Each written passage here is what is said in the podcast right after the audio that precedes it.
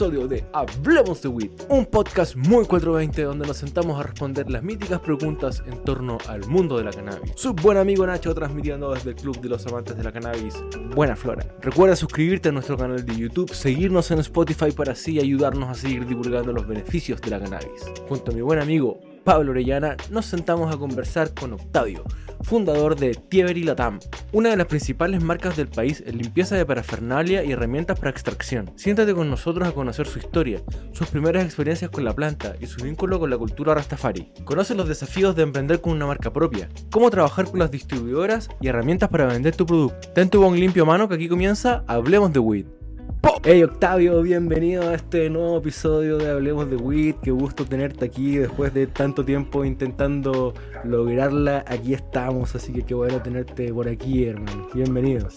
Sí, muchas gracias por la invitación. De hecho, este que claro, efectivamente hace tiempo que estábamos en conversaciones y todo eso, pero feliz de poder este que compartir aquí con toda la banda. Disculpa que me, le ponga el tono mexicano, pero este que tengo tengo tengo algunos viajes a México que se me contagia el tonito, carnal.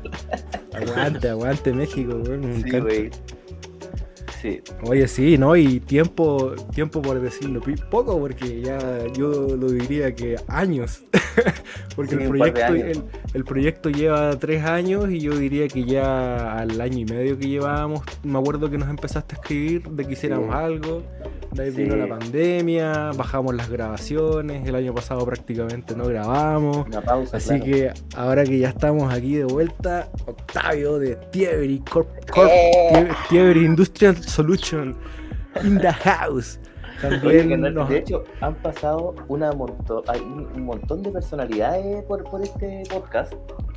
Es un programa este, interesantísimo para, para, para la audiencia. Así, como, es interesante, es interesante porque las personas que nos escuchan eh, son como, somos nuestros mismos pares, ¿cachai? Como los mismos creadores de la industria, los cultivadores, los colegas, los emprendedores, ¿cachai? Las marcas, son las que nos escuchan. Nuestro contenido no es tan masivo, pero es súper específico en, en, las personas que nos escuchan, así que agradecemos siempre a toda la audiencia que día a día nos, nos, nos alcanza por aquí.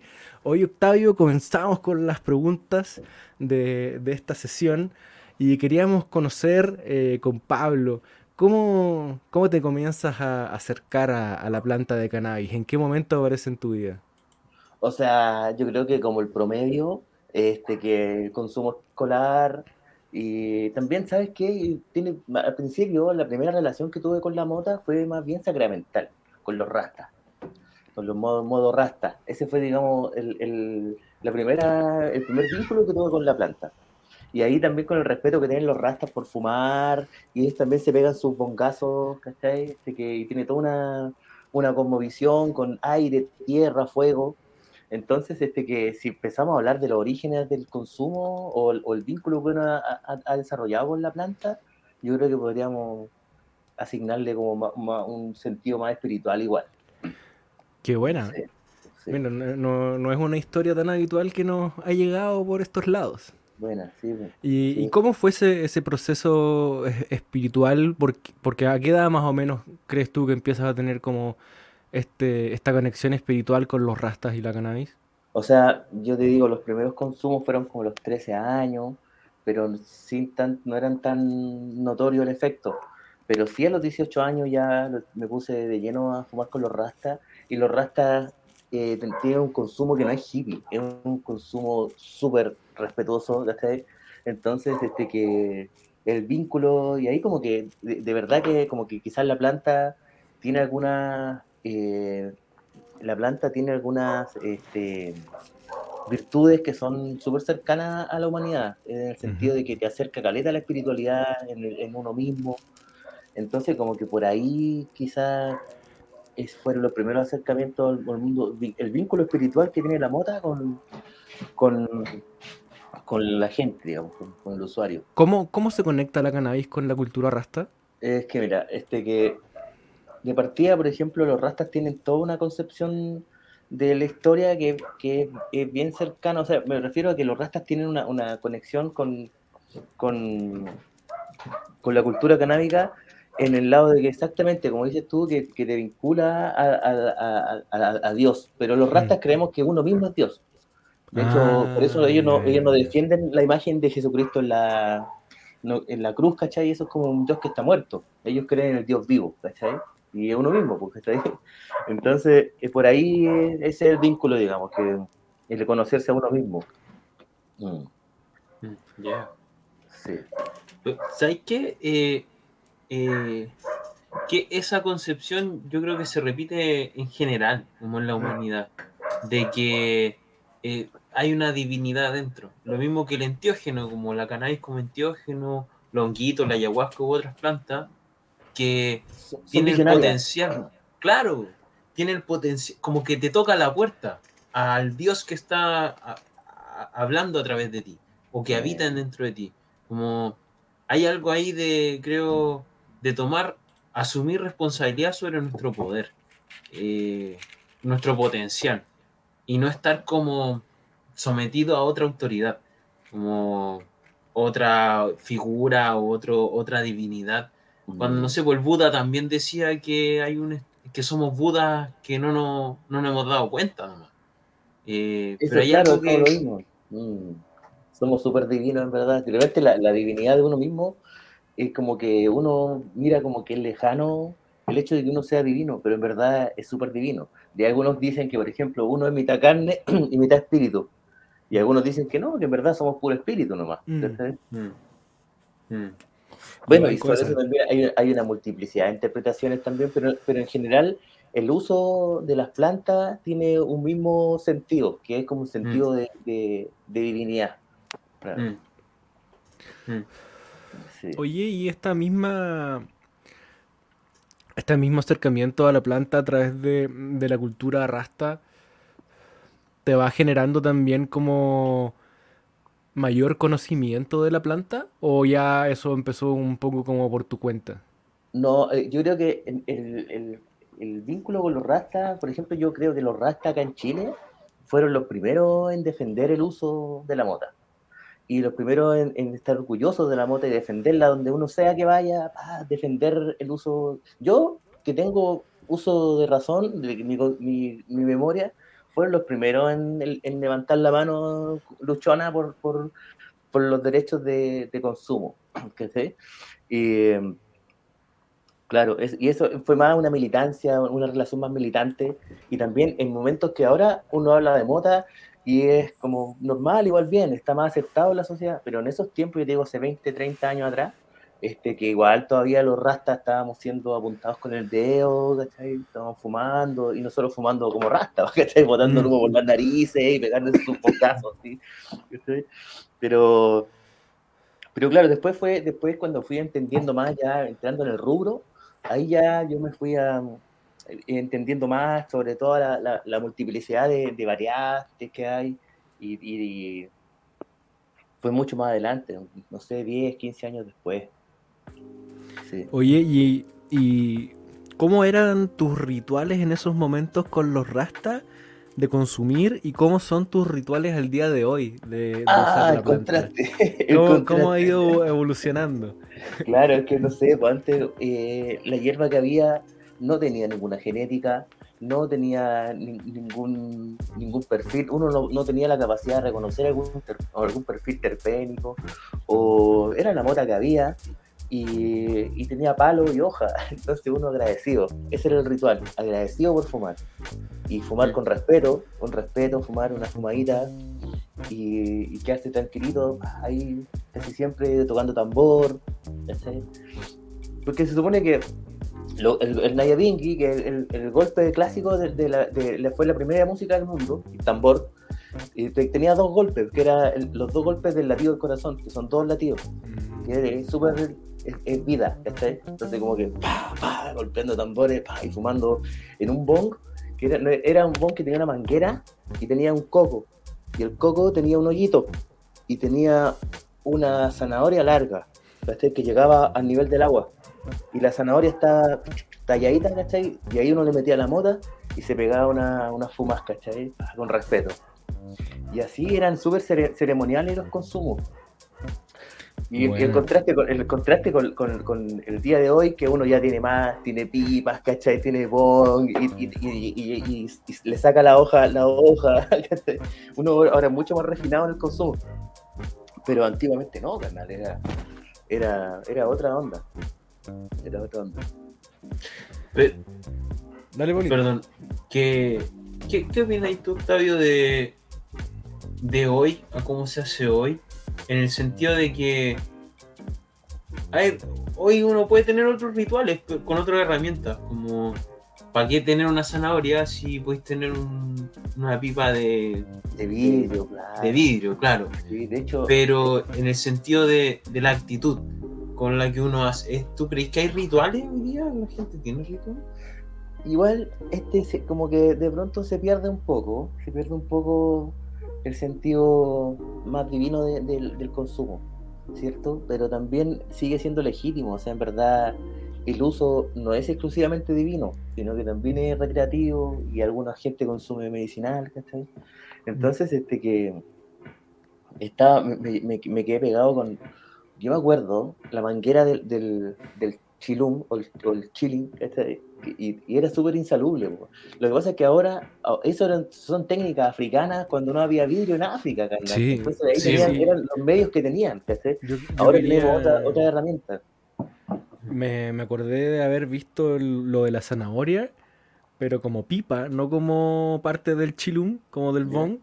Eh, de, creo que era el último Wilder que quedaba vivo que el, este weón de Snoop Dogg lo hizo un documental cuando hizo Snoop Lion, cuando se hizo como Rasta. Sí, sí. Y va a grabar a Jamaica y se junta con uno de los Wailers que queda vivo. Sí, sí, y, ahí el loco tenía una, una pipa de zanahoria y fue en la pipa de zanahoria, ¿cachai? Los jamaicanos, los jamaicanos a través del rey igual mostraron el consumo.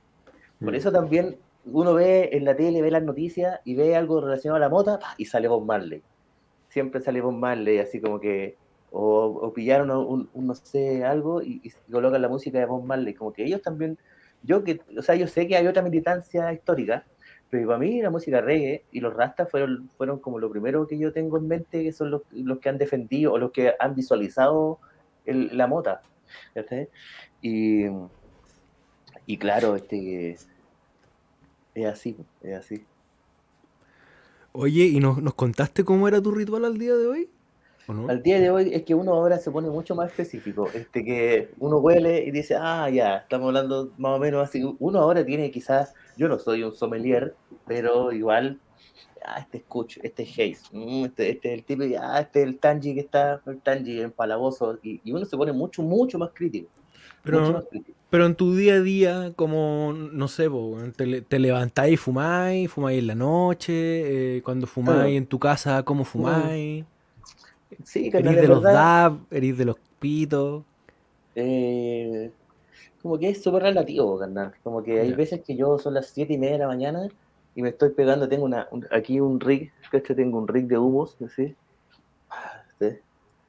Entonces me pego, me pego un tabazo acá, a veces siete y media de la mañana, otras veces el primer me fumo un caño como a las 12, otras veces me pego un bocazo también. Como que también es relativo. Me gusta, me gusta mezclar la mota con tabaco igual. Mm. he, ido adoptando eso. Al mm. final se, se, adapta a tu estilo de vida actual, ¿no? me imagino que igual como que entre el trabajo y todo vais buscando los espacios y consumís como, como te calza al final. Sí, pues. Sí, exacto. Aparte que uno ahora arrastra de aquí para adentro. Pues de aquí para afuera uno, imagínate, ¿cachai? Soy peladito, carnal, imagínate que un rasta pero, pero uno arrastra de, aquí para adentro nomás, ¿cachai? Pero esa es la superficie, ¿no? Ese, eso es lo que vale, eso es lo que vale, yo creo, al final. Sí. Al final las apariencias engañan, dicen por ahí. Sí, bueno.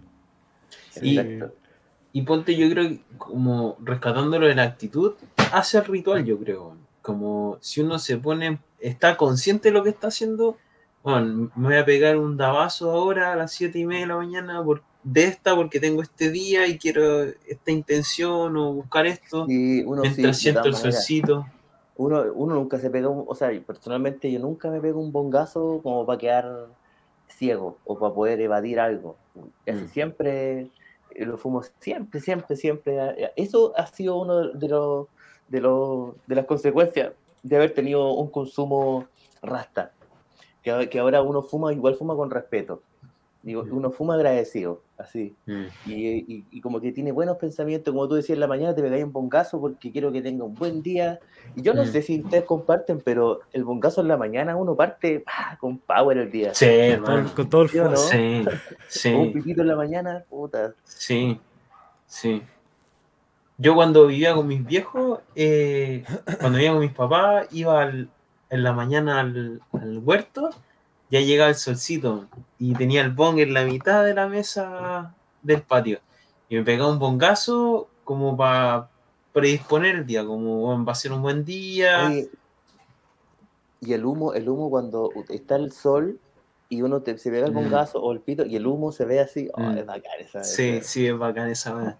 Sí. De hecho, ese es el romanticismo que uno mantiene, porque después uno fue eh, voladito, cierto marihuanero, escolar, universitario, rasta, eh, y después uno se empieza a meter más en el rubro y, empiezan las extracciones y como que uno, yo me fui, por ejemplo, uh, pasaron uno o dos años que no fumé mota, puro, puro vapeado nomás. Pero después, después uno se reencuentra con las raíces y uno se reencuentra con el romanticismo que tiene el humo y, mirarlo con la trasluz, ¿cachai? Así, tiene, todo tiene toda una mística que, que, volvió a mi vida. El humo es parte de mi vida. Y para allá quería ir. ¿Cómo, cómo pasáis ya de, de, esta persona que ocupa la cannabis en su, en su día a día a decir, ya, bueno, vamos a emprender? Aquí hay una oportunidad, podríamos hacer algo. Eh, de dónde, con qué raíces, como justo como estábamos hablando, con qué raíces Octavio dice, vamos, esto, esto está interesante. O sea, este que tiene, tiene una, una, origen igual un poco friki, porque de, repente como me vi un acceso a mota, este que salían algunas ventas, qué sé yo, y de, repente pasaron años donde yo estaba siendo comerciante, era, estaba eh, manejando este, que cantidades por mayor y me vi envuelto en eso durante hartos años, como cinco años. Eh, y la persona que, que, que era como mi, mi, contacto era un rasta también. ¿ya? Y él también, él me acuerdo que me dijo, oye, hagamos unas mallas, compremos unas placas, de, mandemos unas placas y hacemos con, con, una bomba hidráulica, hacemos, apretamos. Yo sin entender nada y, y me encargaba las misiones y ahí me fui yo comprando las primeras placas, yo me acuerdo del año 2016, haciendo unas placas, pero yo no era el, yo no era el, yo era el ejecutor de la, pero no era idea mía. ¿ya? Y empezamos a echar a andar las mallas, pues hicimos las primeras mallas Sudamérica. ¿Ya? Y, y en ese tiempo también aparecieron los colegas de Resina Company, aparecieron también, sacamos una prensa que fue, yo me acuerdo que a los Resina Company los conocí en una copa que había en, el cajón del Maipo, y llevaron una prensa. Y yo había dejado la prensa recién terminada, la había dejado en la, en la casa, así como decía, pero como... Ya, y, la cosa es que, que la relación que tenía venía, venía como medio antes. La relación que yo tenía con el mundo canábico, llegué en esa, así llegué yo, por así, por, por eso conocí a mis hermanos mayores, por ejemplo, el, el Ángelo de Super High, son mis hermanos mayores, que hay gente que conocí por este mundillo, ¿cachai? Y después cuando fui a la Copa empecé a conocer más gente y después conocí a Betty Testing, después conocí a, a, Lechuga y conocí a, Cristian Panayotti y al Rakuch de, de Tecnobro. Entonces hay un montón de gente que en el fondo, ya han pasado cuánto, este, que seis años, metido en el rubro. Entonces como que, y de ahí, y ahí uno se pone ya más se pone más, más exquisito con, con el consumo. como que si la flor no me parece decir, no, no fumo, prefiero no fumar. Hmm. O te recibo, ah, como que soy más quisquilloso. Pero no, es que sea, no es que sea pesado, a veces, a veces ah, le dais color. No, uno ya es, está más, viejo, ya no sé.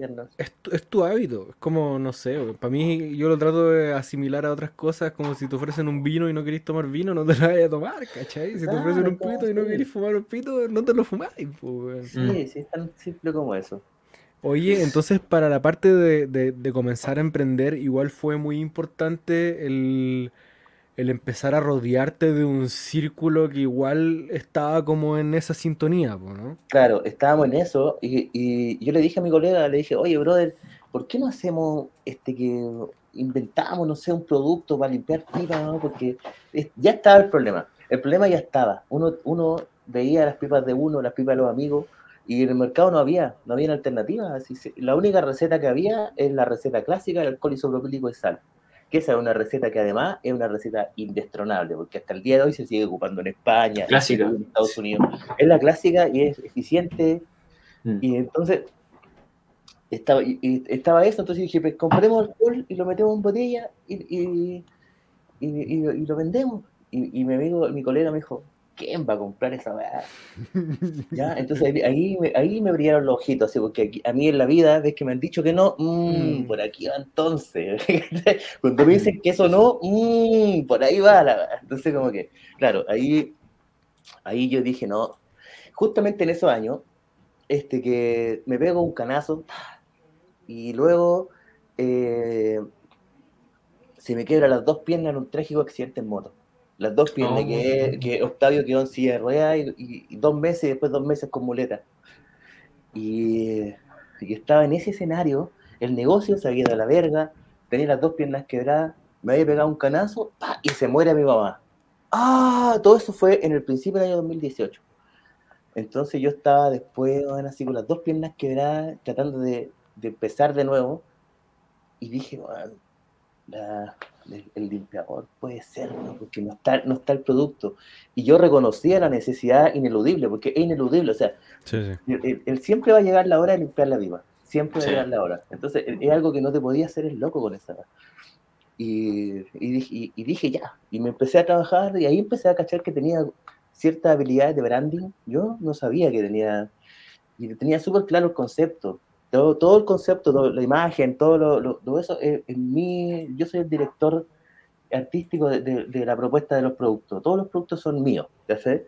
Entonces, yo, y ahí fue en ese escenario, cuando, cuando estaba con las dos piernas quebradas y mi mamá, y mi mamá estaba agonizando, cuando fue que, que, empecé con este emprendimiento, pues, ¿ya está Y después de eso, sí. Es, es como, como la crisis suele terminar detonando como estos momentos eureka, así como la típica como que después de la tormenta sale el sol, pero con las ideas un poco pasa lo mismo, yo creo, y sobre todo con, los cojones igual que tenéis que tener para decir, ya, weón, vamos, esto es.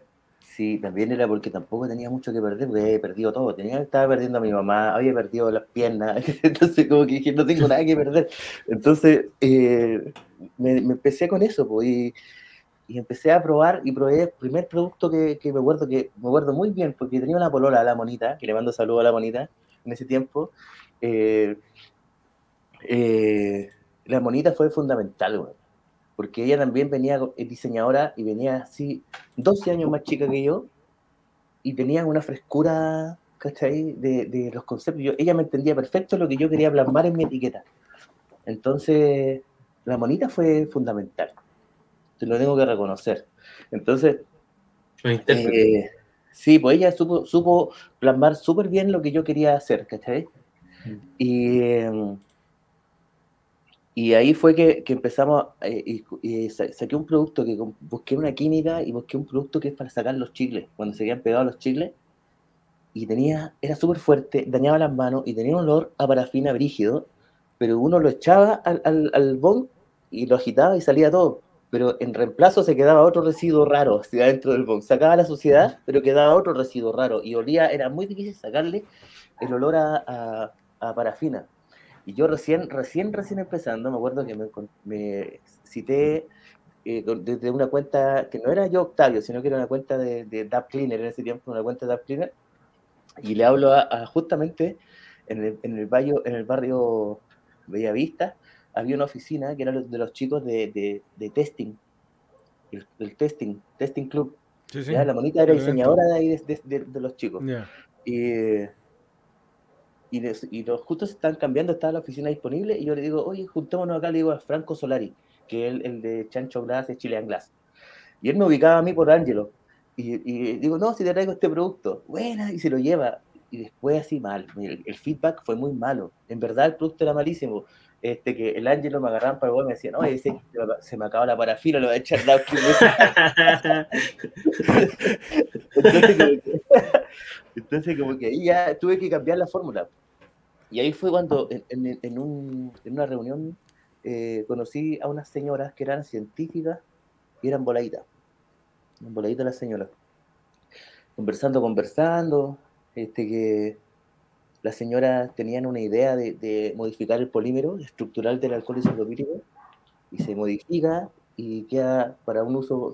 Eh, yo no soy científico, ellas sí lo son, ¿ya? Pero, pero ellas configuraron una receta y la, lo fuimos probando hasta que yo iba dando el feedback hasta que quedamos con, con la fórmula así. Y con el tiempo nos empezamos a dar cuenta que era una fórmula que es súper vanguardista, es una biotecnología que no estaba, porque es de uso específico. O sea, nos, el alcohol isopropílico sirve para una multiplicidad de uso en la industria gráfica, en industria minera, industria eléctrica. Eh, pero este producto que viene hecho en base al alcohol isopropílico es para uso específico. Y ahí fue bacán porque justamente con eso mejoramos el diseño y empezamos a llevar este producto a los distribuidores. Y y los distribuidores no nos pescaban porque ni nadie, todos tenían insumos de cultivo, nadie tenía mm. insumos mm. de parafinales. Siempre, te hago una pregunta, ¿siempre tuviste como esa idea de vamos a ir a venderla a los, a los distribuidores o igual de alguna manera le vendíais directo al consumidor final? Mira, la verdad es que no tenía yo mayor eh, red de contacto ligado al área.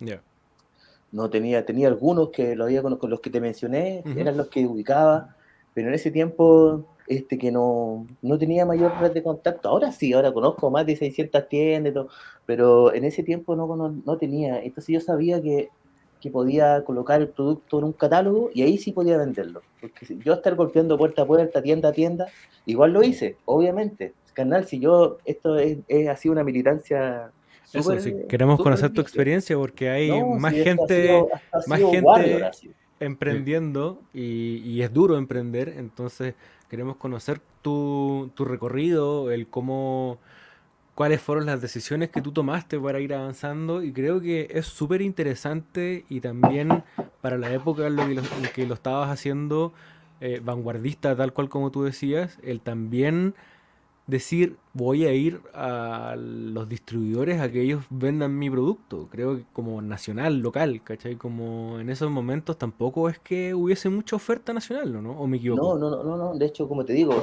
el, el, primer distribuidor que dijo, a ver, este producto, hace verlo, a ver, y lo miraban y me dijeron, ¿sabes que Está bueno, pero le falta. Date una vuelta, dale más, trabaja mejor el producto todavía siento que la persona me decía, siento que todavía no está bien configurado.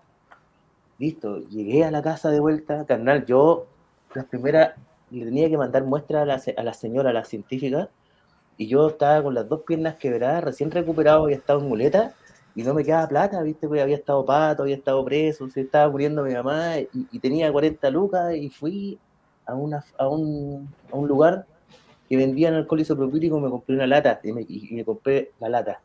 Y no tenía más plata, carnal. Me había gastado mi plata, la había gastado en alcohol isopropílico para pasarle para una muestra a una señora poladita científica. Puta la verga.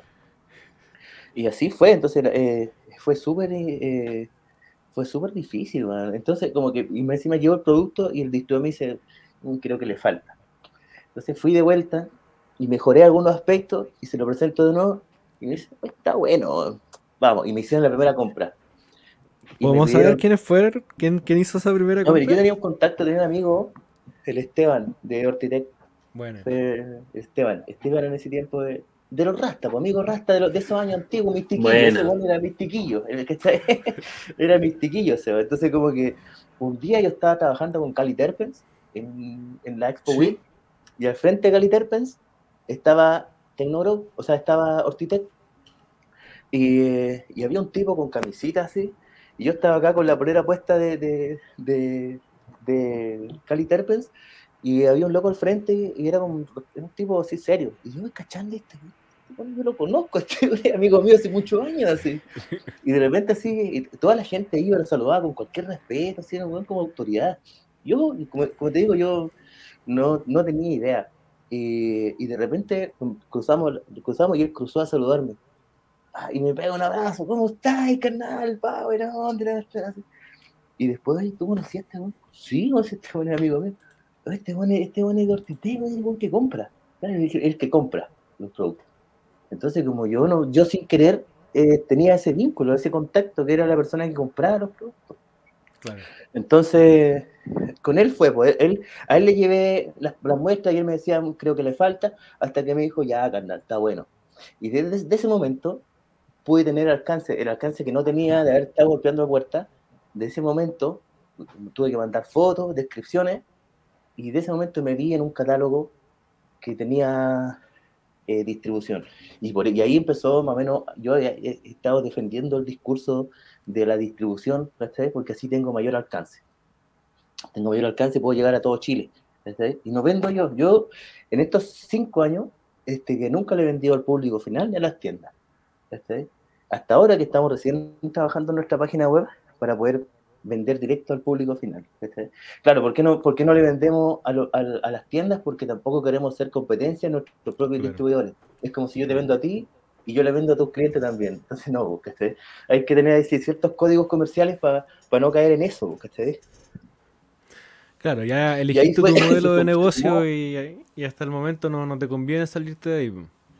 No, pues no, porque tengo, tengo la confianza en los distribuidores. Ellos saben que yo no les mm. vendo a, a, a, su, a sus clientes.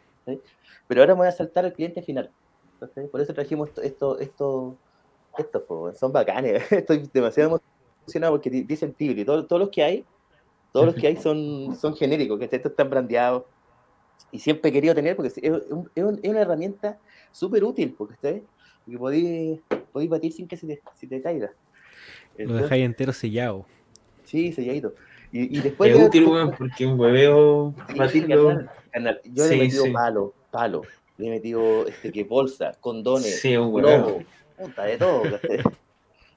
guantes, yo esos guantes que usaba para manicurar, también le he puesto. Los guantes, sí. Quiero que nos, además nos cuentes como el, el detalle de, de, cómo has ido avanzando con la línea de productos de Tiberi. Pero creo que es importante antes que nos cuentes por qué es importante el higiene en nuestra parafernalia. Para que después podamos entender por qué tienen que tener las soluciones que, puedes ofrecer tú. Mm, o sea, sí. Es que igual este tema de, la higiene en el consumo no es algo tan tan exótico en verdad porque es como un sentido común o sea este es como son hábitos de higiene uno igual se lava las manos uno igual se lava los dientes. Mm. Los hábitos se definen como comportamientos. Alexa, Alexa, Yo tengo Alexa, carnal. Es patúa, se pone, se pone interesante.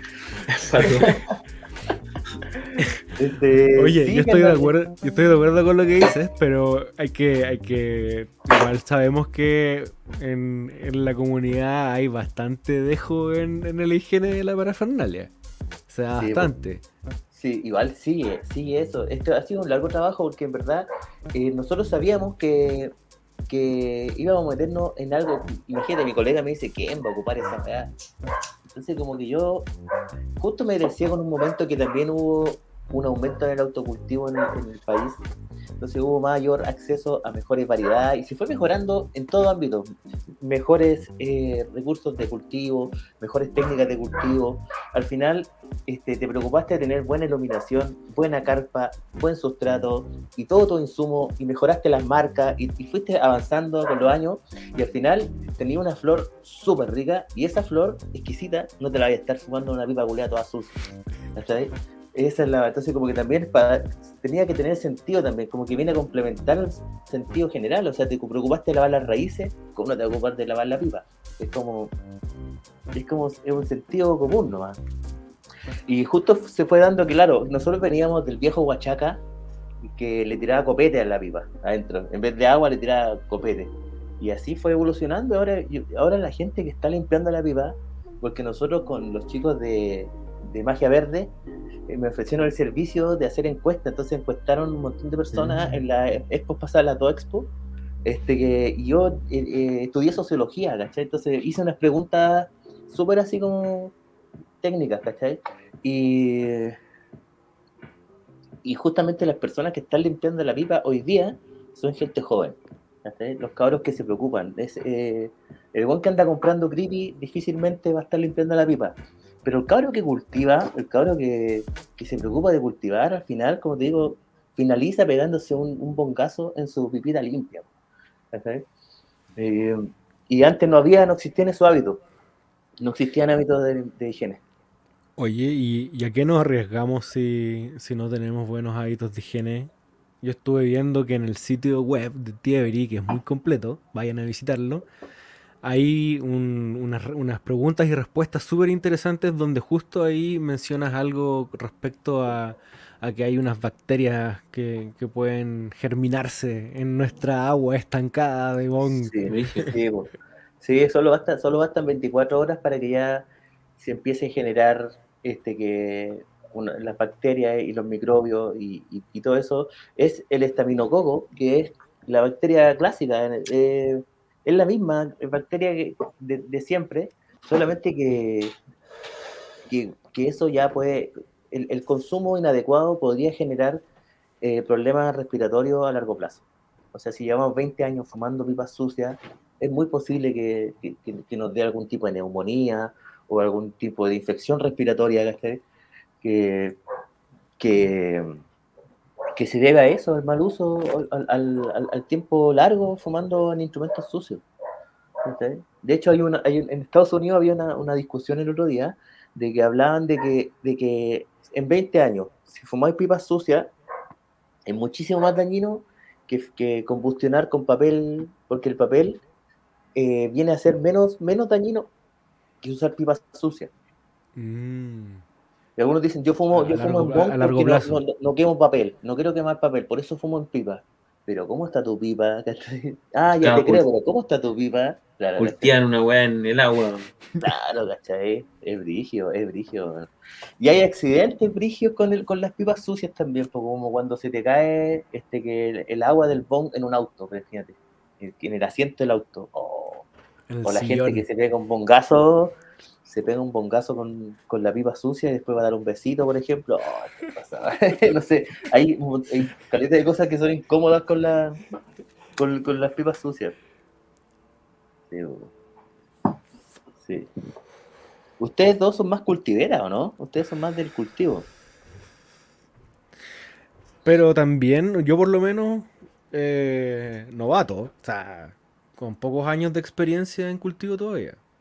Igual con el hecho de, tener en el, programa a grandes personalidades, inevitablemente uno termina aprendiendo cositas, ¿cachai? Sí. Eso es, no, genial, Este programa es una escuelita para nosotros. Es una escuelita, es cosa, carnal, no sabéis cultivar, no sabéis cultivar, no sabéis mucho, vete a, todos los capítulos, dale un día entero, ponle play a todo. Ay, que hay súper enterado así de varias cositas. Qué mm. buena, carnal, está bueno. Sabes que conversando eh, uno aprende caleta y saliendo como de lo canábico podéis traer información como aplicar la cannabis de otro lado y, eso nutre bastante como, no sé, por, o de repente aparecen esas coincidencias que decís tú que encontraste dos científicas que eran, eran voladitas. Eh, pues esos cruces. Como si es una planta, como se nos olvida de repente, como no, la cannabis, la cannabis, ya, pero una planta también, como hay cosas que se usan ancestralmente en la tierra, en, no sé, los nutrientes, la forma alimentar.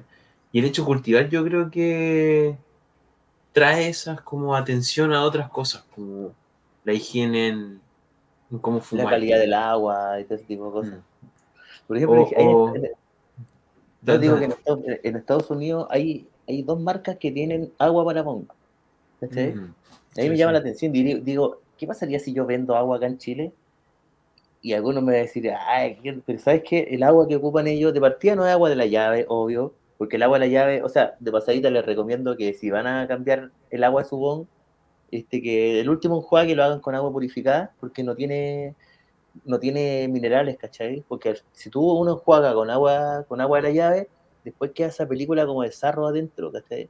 Entonces como que hay que, hay que después tirarle un abrillantador, y eso este, que requiere tiempo y dinero. Entonces, para evitarse eso, uno puede ocupar agua purificada. Y también el agua que, que uno meta dentro de la, del bong también debería ser agua purificada. Y empecé a cachar cuáles son los componentes entonces que tienen estos productos eh, gringos, ¿cachai? Que agua, pues si agua nomás, pues, ¿cachai?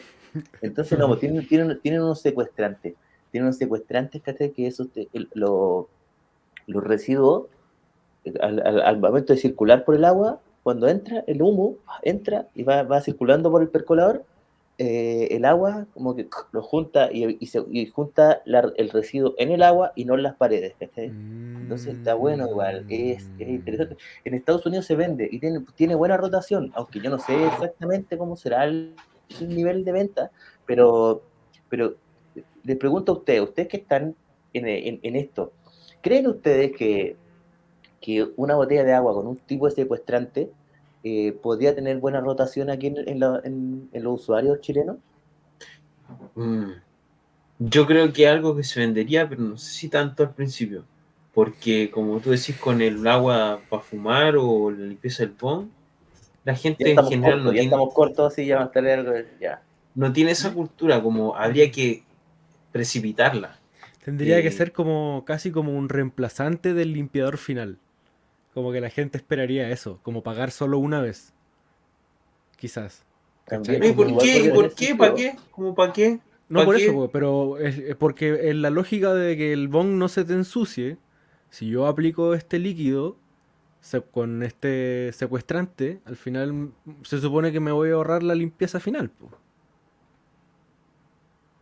Sí, de todas maneras. O quizás no va a ser tan arduo la Y ese otro tip también, que después lo vamos viendo, porque uno espera a tener la pipa a la cagada para limpiarla. Entonces, como que la idea es tener el hábito de mm. limpiarlo constantemente, como los platos. Nosotros tenemos ese ejemplo, siempre lo ponemos en las capacitaciones. Los platos. la Betty, la Betty aquí tiró el, mismo ejemplo. El mismo ejemplo, claro, porque al final después... Si lo dejas remojando, se pega la weá y se seca y después es imposible sacarlo. Sí. Mejor lávalo el toque, el toque, claro. Sí, pues Si tú recomendáis eso, deberíamos limpiar nuestra parafernalia siempre después de usarla. Terminamos del consumo, limpiamos. Sí, es que mira, hay gente que se pega la tosía y ahí queda así, no, no, está ni con limpiar la pipa después de haberse pegado un bongazo, porque no.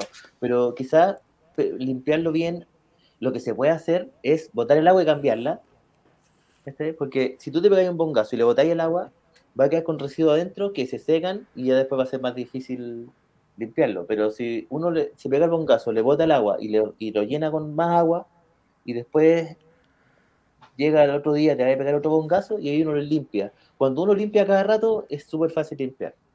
Cuando uno limpia así constantemente, es súper fácil. Si lo, lo brigio está cuando, cuando la pipa está así brígida. Ahí te va, te va a tomar tiempo, vas a tener que gastar harto material para limpiarlo. Tenés que construir el hábito de limpiar tu bonco. Entonces, claro, de repente es más fácil limpiarlo antes de que después. Los chicos de Paraglass mm. son más del bong rip, ¿cachai? El Yo también, iniciándome en esto, también empecé a cachar el arte en vidrio. El arte en vidrio, nosotros ahora en la TH6 pues, trajimos a varios sopladores de varios lados, de varios, varios países. Trajimos varios sopladores, pues, ¿cachai? y, vinculado a full con el arte en vidrio, porque en verdad, si tú te gastaste mil dólares en comprarte un bong bacán por un destacado soplador, artista en vidrio, uno por ningún motivo va a tener esa pipa sucia. Ese bong, por si te costó mil dólares, lo cuidáis, ¿cachai? Tenéis tu, tu maleta para, transportarlo y lo tenéis impecable. Entonces, como que eh, quizá eh, la limpieza está muy vinculada al buen gusto el buen gusto, buen gusto por las flores, buen, buen gusto por el arte, ¿cachai? Entonces como que está relacionado igual. Una persona que se compra, una, sin desmerecer a nadie, pero, pero, si tenía una pipa china y está muy sucia, muy sucia, ah, mejor me compro otra, Porque no son caras, ¿cachai? Son, son retail chinos, que en el fondo no son tan caras, ¿cachai? Si te da paja limpiar, te compras otra pipa nomás pero cuando te, te tenía una pipa hecha de autor, hacer una pipa de autor, una pieza de arte, igual uno la mantiene limpia y ahí empieza también otra, otro asunto que tampoco uno va a estar usando cualquier cosa para limpiar pipas caras, ¿cachai? Uno trata, uno trata de, confiar en el, en el limpiador. Confío en este, este producto me limpia bien, no deja olor, no deja residuos, no daña las manos, qué sé yo. Porque a, mitad de camino, o sea, a fines del año pasado, aparecieron más marcas de limpiadores. Yo estuve solo en el mercado hartos años. Y de repente aparecieron una, dos, tres marcas más. ¡Wow! Pero igual, bueno, yo, yo me salió gente al camino. Entonces, como que me estaba un poco asustando así, pero, pero me dijeron, carnal, tranquilo, ¿qué te preocupas, carnal? Si, si siempre va a haber competencia. Eh, y la gente, cuando aparecieron competencias, este, que aumenté las ventas, y eso me pareció wow. wow. Te iba a decir lo mismo. Tuve en, en mi vida pasada de grafitero, también me, me tocó estar ahí a cargo de, de, un medio de comunicación y en paralelo también con un amigo, con el Jan, estaba abriendo su tienda King en ese momento. Y, igual que tú, está, estuvo mucho tiempo como solo operando hasta que después empezó a aparecer Montana, otras marcas, tiendas más chicas. Y con el mismo miedo de la competencia, al final el resultado también fue que las ventas aumentaban. Sí, verdad, sí. Sí, aparte que también uno, también este que empieza a sintonizar con la audiencia. Este que, por ejemplo, nosotros, nosotros tenemos 7.800 seguidores y nos ha costado caleta tener, tenemos agencia de marketing que nos, que nos crea contenido, eh, pero no es nada, no es nada fácil, carnal. Mantener una mm. marca y, y, mantenerla en el tiempo no es nada fácil. Y ahora también uno, imagínate, yo, soy un ex mm. drogadicto, traficante, que se puso a, a, a, dárselas de empresario y he tenido que aprender eh, habilidades comerciales que no tenía, yo no tenía idea, carnal, de, cómo sacar los porcentajes, de, cómo identificar, cómo cachar cuál es tu costo y, a cuánto tenéis que vender, cuánto vaya a marginar. Pasaron años, años, y de repente viendo un Excel, así viendo un video de TikTok, así, te voy a dar la, te voy a dar la forma, te voy a decir un problema que han tenido muchos empresarios, porque dicen que quieren marginar el 30%, por ejemplo. Y esta es la fórmula. Yo, a ver, la anoté y lo repetía y, la anoté. Y llegué al computador y empecé a hacer la fórmula y empecé a cachar mis números y tenía todo, mi, todo, todo, todo estaba con error, todo. Entonces, he tenido que aprender técnicas técnica son, son buenas esas fórmulas, weón. Son buenas, buenas. Son buenas, son buenas. Yo en esto estoy empezando a emprender también en el rubro gastronómico. Y también hay, hay unas cosas interesantes, así como el que los costos, por ejemplo, de tu materia prima no puede ser más, el, más del 20%, ¿cachai? Como, oh. O el costo del arriendo de tu local no puede ser el más del 10% que tus ventas, no sé, distintas cuestiones, porque si no, no te va a dar, ¿cachai? Ah, buena, buena ruta, weón. Sí, weón. No, sí, está, está, bueno. San, San YouTube, San YouTube. San YouTube. ¿Qué universidad, weón? YouTube. Tengo Hay que buscar, weón. Sorry. Hay que saber buscar, sí, bueno. Que hay exceso de weá, hay exceso de weá. Yo no sé cuál es bueno. eso es eh, clave, weón, al día de hoy. En, en personas como que estén buscando eh, avanzar en algo que les interesa, el saber buscar en internet hoy día es, pero weón, una herramienta vital. De hecho, saber, ocupar la inteligencia artificial del chat GPT, saber buscar en oh. YouTube, saber buscar en Google, es clave, weón, porque está todo, está todo, está todo. Y más. De hecho, ahora, ahora este, que como empezamos a, desarrollar un sitio web, eh, empezamos a analizar cuáles son los motores de búsqueda, las palabras clave. Y, y, yo tengo un limpiador de pipa, pero si uno ocupa la palabra pipa o bong, después puede tener algún tipo de sanción o bloqueo por parte de, Google, ¿cachai? Claro. Entonces, ¿de qué manera podemos, podemos, en qué palabra? O sea, yo quiero limpiar la pipa, pero si, si yo no entiendo bien, de hecho me compré un curso en doméstica, me compré un curso en doméstica de, de SEO, de, de, Google Ads, y, empecé a, a, estudiar, ¿cachai? Y empecé a cachar que la va súper zona. Hay buenos que se dedican a eso. Entonces yo estoy marchando con un universo de, de, de quehaceres, ¿cachai? En el área de venta, área, de producción, área de marketing, y, tengo que estar atento a todo. Eh, y no me quiero enfrascar en ese específico, pero es súper importante si yo quiero aparecer en la búsqueda. Mm. Hay un SEO que es importantísimo. Entonces empecé a estudiar y empecé acá, me hice la cuenta en ChatGPT. Entonces lo que estudiaba se lo consultaba a ChatGPT. Y en ChatGPT tengo un historial de conversaciones con el chat. Entonces él ya sabe cuál es mi realidad comercial y cómo, ya, ya sabe todo, porque es mucho más inteligente que nosotros. Entonces, Eh, yo hoy día, y le pregunté, dame los códigos para pasarle a mi, a mi programador. Sí, sí. Octavio, mira, y me pasó los códigos, canal. ChatGPT me pasó los códigos para poder maneja, la página Maneja lenguajes de programación. Sí, yo hoy, día, hoy día le pedí que me hiciera la, la, disertación para mi hija de tres años para el jardín, sobre la cintura. Buena. sí, te saca de apuro igual. Te saca sí, de apuro. Bueno, lo bueno es que, eh, viste que hay varios temas. Uno puede ir hablando de un tema y habla de un tema, y eso va, que, va quedando encriptado. Entonces, después el ChatGPT conoce el historial de uno, entonces te habla cosas extremadamente específicas, no, no, te da, no te da respuestas genéricas. Al principio sí, pero después de la conversa ya te va, se va especificando cada vez más profundo. Sí, po. a mí lo ocupado también para el podcast y me da como, no sé, po, eh, podéis pedirle una lluvia de ideas, por ejemplo, para hacer crecer tu podcast o tu marca, ¿cachai? Y te dice distintas estrategias como que podría aplicar. No, bueno, es una herramienta súper poderosa. Sí, Qué miedo igual, ¿sí o no? También hay que saber usarla. Porque o sea, como hay información que igual se puede cuestionar, güey. Ah, claro, po, así es como Google, si antes era Google, sí, po, Wikipedia. Sí, po, es, Google como redactado En Estados Unidos de la cagada, porque un abogado llega y le presenta, tenía que, tenía que un abogado defensor, y pesca todo, todo y se lo, se lo redacta, mira, este es mi caso, resuélvelo. Y ChatGPT le da el camino judicial. Oh. Ah, y el viene, presenta eso y gana el juicio. Entonces, como que dicen que hay, hay eh, los abogados dicen que con ChatGPT los abogados ya no van a. Eh, pero si. La ley es una sola, el derecho es uno solo, entonces, como que en una de las de las industrias que más se ha, o sea, industria, pero rubro, industria, una industria, industria. que más se ha invertido en inteligencia artificial en, en, tribunales, pues la abogacía. Mm. Y en la Defensoría Penal Pública de Chile, ya los defensores tenían que usar un software para anotar lo que hacían, como pasó esto, el juez pidió esto, eh, yo dije esto. Una bitácora.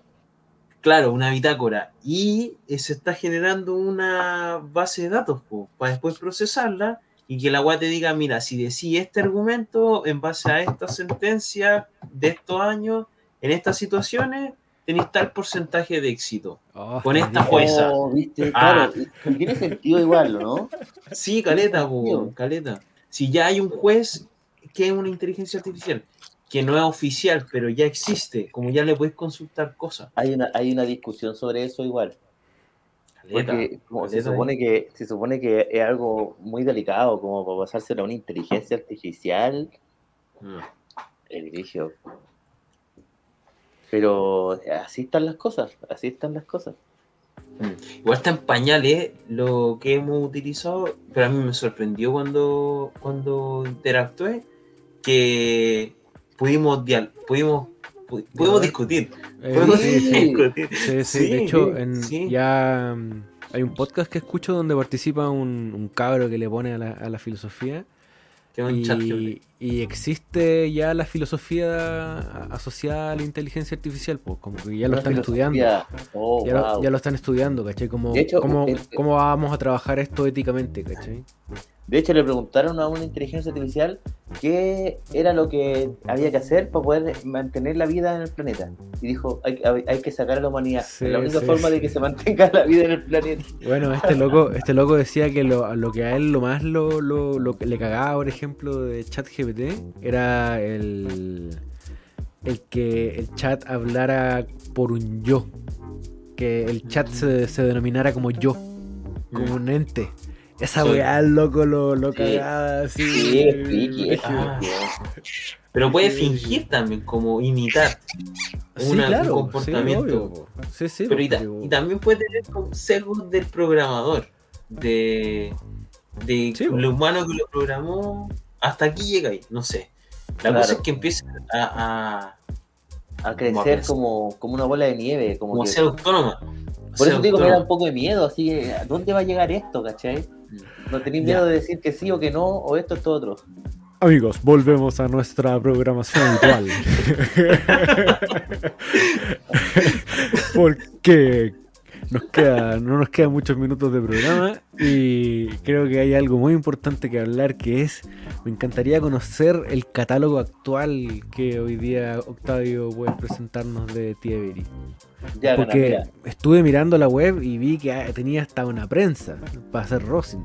Sí, pues sí, sí, sí. Tenéis de todo. Mira, las prensas, las prensas las fabricamos y vendemos una al año. Me cuesta un millón y medio. Es algo más, eso sí que es, especializado. Sí, para gente que ya ha tenido prensas, ¿cachai?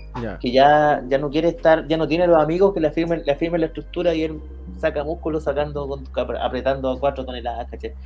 Mejor apretar, yo tengo, nuestros equipos son de alta presión. Entonces, ahí también está la discusión, porque es verdad, este que uno para apretar no necesita tanta presión. Lo que pero la única gracia de nuestro equipo es que son suavecitos para apretar. Uno aprieta muy fuerte, pero suavecito con dos dedos. Apretando mm. suavecito, aprieta, aprieta suave. Esa es la única función, porque con todas las prensas uno obtiene el mismo retorno. No es que tengáis una prensa con alta presión y vaya a sacar más retorno. No, no, no. Mira, ahí estamos mostrando la web Sí, Las mallas las empezamos a hacer eh, sin costura lateral, Y eso, cuando, sobre todo con la mayoría de las prensas que se ocupan en, la audiencia, son prensas de baja presión, de menos de 6 toneladas, 6 toneladas, Entonces, cuando uno levanta las dos placas, eh, como que te absorbe un poco la costura lateral. Como cuando uno levanta las placas, como, como que te, roba un poco. Mm, sí, roba un Te roba un 2% del, del terror un 2%. Y ese es el equipo, claro, ¿cachai? Una, bomba, una bomba de 100 toneladas, ¿cachai? unas placas acero inoxidable, este, que una estructura que viene con garantía de por vida, este, tiene dos controladores digitales de temperatura. Es, un equipo súper cómodo y súper rico, pero es estacionario, no es, una, no es portátil. Igual se puede transportar, pero es pesadito. ¿Cuántas son las dimensiones? Mira, las dimensiones son de, de 30 centímetros de alto por 25 de ancho, ahí? Pero es, ah. es, fierro sólido, entonces igual es pesadito. Y la bomba es de 100 toneladas, es así una bomba, carnal, de 100 toneladas. ¿Cachai? Pero ¿para qué tanto? No, si esto no es que sea tanto, si aquí la cosa es que sea suavecito, apretar mm. suavecito. No tenéis que tener unos amigos que te afirmen, ni tampoco tenéis que someter tu brazo a una musculatura de origen, no. Es como la gata de un auto, ¿no? Sí, sí, es como la gata de un auto, pero mucho más suave, mucho más ah, buena. Bueno. Y los otros productos que tenemos, nuestro producto principal es el Dark Cleaner. Ese producto, afortunadamente, este que tiene súper buena rotación y ese producto este, tiene la virtud de que es extremadamente rápido. Es rápido, no necesita agua caliente. Y, y, huele rico. Tiene un olorcito como a galletita recién salida del horno. Entonces, como que eso también. Nosotros nos preocupamos de las primeras experiencias. Nosotros sabíamos que la gente que iba a empezar a ocupar este producto era, una, era gente que no tiene el hábito de limpieza, pero le presentan este producto y, y, es como que viene a, satisfacer una demanda, una necesidad que viene a resolver un problema. Entonces, eh, este es el producto más vendido que tenemos nosotros, el, el Tap Cleaner. Sobre lo mismo sacamos el, el Eco Tap Cleaner, que es un producto que tiene otra intervención y que es reusable a full, es full reusable. Este, que este producto, por ejemplo, yo todavía tengo mis frascos, no los traje para mostrarte, pero tengo unos frascos con tapa y ahí le meto los quemadores, ¿cachai? Le meto los quemadores y los quemadores los dejé remojando en la noche y en la mañana... ¿cachai? Entonces, este, ese es el producto reusable. Ese tiene, tiene menos rotación, bastante menos rotación porque es bastante más caro, pero sí es eh, altamente efectivo porque, como te digo, es, para limpieza específica de los residuos de combustión, porque los residuos de combustión, brother, no son lo mismo el residuo de combustión con el residuo de vaporización. No es lo mismo. Y, los, residuos de, vaporización son mucho más difíciles de sacar. Ah, porque la, la, materia, la, la, resina, al contacto con el calor, se transforma en vapor, vapor de resina. Pasa por el agua y, y, la temperatura hace que vuelva a su estado sólido, ¿cachai? Entonces rápidamente se queda pegado en la, se queda pegado, ¿cachai? En, la, en, las paredes y ahí es mucho más difícil sacarlo. Y después teníamos esos dos productos y sacamos el kit de limpieza. El kit de limpieza viene, viene con todo lo necesario para, limpiar las pipas y, antes, antes de, la pandemia traían guantes, ¿cachai? Pero no porque dañaran las manos, sino que porque son las molestias provocadas por los pipas sucias, es súper hediondo, ¿cachai? Entonces, para no quedar pasado, incluimos los guantes, ¿cachai? Pero afortunadamente nuestro producto no daña las manos, ¿cachai? Y aquí, después de la pandemia, tuvimos que cambiar esta imagen, porque definitivamente nosotros compramos, así como tú decís, una, un, un, insumo no puede ser tan caro, y con la pandemia, carnal, era pero ridículo, así el precio del guante, por eso lo tuvimos que sacar. Y ahora le pregunté a la gente, hicimos una encuesta en, la, en, el Instagram, le preguntamos a la gente si, ¿qué prefería? ¿Que vuelvan los guantes o vamos por, la, por sentido ecológico? Porque nuestro producto no daña las manos. ¿Pero qué preferís? ¿Guante o ayudar al ecosistema? O, y la gente opinó, no, todo bien los guantes, pero prefiero que no haya tanto plástico en el mundo. Ah, bueno. Así que ahora sacamos un nuevo kit de limpieza que viene con esta bolsa blanca, ya no es cafecita, ahora viene con esta bolsa blanca. Y, estábamos con eso cuando, cuando se, se, empezó a presentar la suciedad del banger, carnal. Y era brígido porque uno vaporiza en un banger que ya está sucio, listo, cagó el banger. no tenéis vuelta atrás. No tenéis vuelta atrás. Y empezamos a desarrollar este, este limpiador, ¿cachai? Y así, ah. eso, eso son nuestros, productos. Este, que hicimos un viaje a Perú y tenemos los productos en Argentina, en Perú, ¿cachai? Entonces ahí vamos creciendo. ¿Cómo, ¿Cómo, ha sido ese, ese proceso de, crecimiento a, nivel latinoamericano? Ya, ya dominando el, el, mercado nacional de alguna manera. Eh, ¿Cómo ha sido este proceso de internacionalización? Sí, ese, ese es un tema súper difícil porque definitivamente este, que son alianzas, estrategias comerciales que uno tiene que buscar aliados en otros países por ejemplo, que una persona que te fabrique el producto en, allá o una persona que, te distribuya, ¿cachai? Ah, claro, tenéis que hacer la cadena completa. Claro. Y, ah. ahí, pues, por ejemplo, que ya, yo, yo invierto, pero la persona tiene que rendir. Entonces, un socio en otro país tiene que ser una persona de confianza, porque, como te digo, nosotros somos emprendedores chicos, no somos, no tenemos así como para, invertir así caleta. Entonces, eh, no, no, no, eh, no, es nada fácil, brother, no es nada fácil. No es nada fácil. En Argentina es súper difícil. ¿Por qué? Porque llevar los productos de aquí para allá hay que pagar un impuesto que francamente es un impuesto irrisorio, como del 41%. O sea, no dan los márgenes, va a llegar carísimo a Argentina. si uno lo, lo, fabrica en Argentina, este que también, este que a los empresarios, ah, cagan los empresarios, Entonces no hay que funcionar en negro en Argentina, habría que hacerlo, o sea, así lo estamos haciendo, estamos mandando productos por aquí por allá, estamos así, ¿cachai? Pero eh, hacerlo formalmente en Argentina, no, es una locura, el, cambio del dólar al peso eh, tiene una inflación enorme, la, forma de hacerlo, si es que uno quiere hacerlo como lo estamos haciendo, es hacerlo como eh, de poco alcance, porque Argentina es un gran mercado, Argentina acaba de licitar también, eh, los empresarios de la soya van a empezar a producir mota. Entonces, en Argentina de aquí a dos años va a ser potencia continental entonces, de producto. Va muy rápido, va muy entonces, Y son 50 millones de habitantes. Aquí son como 15, 18, 20 millones de habitantes, allá son 50. Entonces, si aquí en Chile nos va bien, como ya son nos puede ir bien en Argentina, ¿cachai? Pero está, está mejor Brasil. Pero Brasil está no está tan no está tan desarrollado el, cannabis. Todavía sigue siendo muy eh, eh, del mercado negro, mm. entonces todavía no, hay tanta tanto desarrollo. Entonces, pero Argentina tiene buen plástico, con los envases, es todo un tema, el tema de los envases es todo un tema. Si tú que estás iniciando en el, en el, en el rubro eh, gastronómico, gastronómico mm. son los insumos los que pueden si estáis comprando un insumo que está carísimo, este que... Entonces, los envases son todo un tema. Mm. Qué buena, Juan. Tremenda, tremenda experiencia que, nos has compartido en esta hora de, programa que llevamos. Pablito, ¿tenías alguna pregunta para Octavio?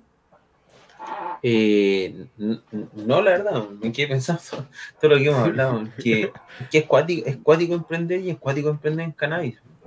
E internacionalizarlo, como dice Octavio, eh, son hartos saltos de fe seguidos. Entonces me quedé de reflexión sobre eso. No, es, sí, sí, es peludo. Es peludo. En, en, en, en, Perú no cambia el alcohol isopropílico. Este que uno le puede llegar con cualquier tipo de producto, diferentes colores, texturas, lo que sea, pero ellos no, alcohol isopropílico. alcohol Y allá el alcohol isopropílico, no sé qué pasa en Perú, pero en Perú eh, anda a encontrar alcohol isopropílico puro, pues, porque todos te lo patean, así siempre encontráis de 70%, ¿no? Jamás encontráis, todos patean esa es difícil encontrar alcohol isopropílico del bueno. Acá, acá se encuentra, acá se encuentra buen alcohol isopropílico. Pero allá, allá no, carnal, está todo pateado. Oye, Octavio, para ir cerrando este programa, tenemos la, última pregunta que ya se pone en, la ola soñadora, que es, ¿cómo te gustaría ver el, futuro del cannabis en, Chile? ¿Cuál, ¿Qué camino te gustaría que se pavimentara? mi camino, o sea, el camino que yo, el, camino ideal, así como el camino ideal que, que, yo visualizo es, eh, es, tiene que ver con el uso recreacional, porque me carga esta situación de tener que estar camuflando el consumo recreativo, camuflándolo con receta, camuflándolo con, ¿cachai? Está bien, yo creo que de todas maneras es un gran avance. Que, no seamos perseguidos, ¿cachai? Eh, pero también tenemos que eh, dar argumentos que quizás, o sea, yo no sé si la mayoría de los consumidores son consumidores medicinales, ¿cachai? Pero va a tener que ser así por ahora. Y eso, eso me aterra un poco, mi, mi, visualización ideal es que haya este que un consumo recreativo y legítimo derecho, así como a, fumar si es que uno quiere, ¿cachai? No tener que estar este, que camuflando el consumo con recursos medicinales, ¿cachai? Pero básicamente eso, eh, y, me gustaría ver el desarrollo del arte en vidrio acá en Chile, porque hay buenos sopladores, tenemos mm. varios sopladores súper buenos, hay un cabro que se llama, este que, bueno, los sopladores chilenos hay varios, está el Martix, que es genial, ese man, ese man tiene una, un brillo que se da después cuando lleváis 10 años soplando, ahí te recién tenés el brillo que tiene él, ya lo tiene, súper bueno, súper bueno. Está Atom también, que es el primero casi, y está este cabro Afo Glass, que es chico el pero el weón es buenísimo. Está Julio René Glass, Seba Glass, está Z Glass. Entonces, de a poquitito eh, hay caleta de sopladores y hay gente que está pagando por, por el arte en vidrio. Y yo me imagino aquí 10 años más caleta de, arte en vidrio. Lo, lo, veo así, harto arte en vidrio. A baño, voy por eso. Me encanta la idea. Y, mientras más eh, especializada pueda estar la, industria nacional, mejor. Así que si es capaz de desarrollar, que ya lo está haciendo, una industria del vidrio, qué cosa más linda. Hay una, hay Trade, eh, trade Champ, Champ Trade, está ahora en Atlantic City en un, en un tremendo galpón. Con, eh, le hecho, lo, ponía ahí que para los amantes del vidrio, esta es la mejor feria del mundo. Es feria de caleta de sopladores, caleta de vaporizadores. Una cantidad de vapo, sopletes geniales que son las últimas cosas que están saliendo en Atlantic City. Y tú te inscribías ahí y iba y sacaban un número y ese número te ganáis 5 mil dólares. ¡Wow! Y hoy día aparecía un loco con así un cheque de 5 mil dólares y, el, próximo en Chicago, el otro mes, ¿cachai? En Chicago son 10 mil dólares. 10 mil dólares. Entonces, Estados Unidos tiene lo que yo me imagino que va a haber aquí en 10 años más. Ojalá que menos, ¿cachai? Estados Unidos va súper avanzado en eso. Y eso, pues, brother. Estoy súper agradecido por la gentileza de la invitación. Eh, ha sido. Eh, un completo gusto compartir con ustedes, chicos, este que soy fanático de su podcast, este que encuentro que son pequeños este que se abarcan puntos que son súper interesantes para nosotros que nos gusta esto, que estamos vinculados. Y como tú decís, la gente que nos está escuchando ahorita es gente que son los colegas, carnal. Y vamos a terminar con este pinche tono mexicano, güey. Eso, digo, ya lo saben. Nos vemos la próxima semana en este mismo lugar. Muchas gracias por acompañarnos en este episodio. Muchas gracias, Pablito, Octavio, por estar aquí. Nos vemos Esto fue un episodio más de Hablemos de WIT. Hasta la próxima. Chao. Chao, chao, chao. Les vaya bien. Chao, chao, chao, chao.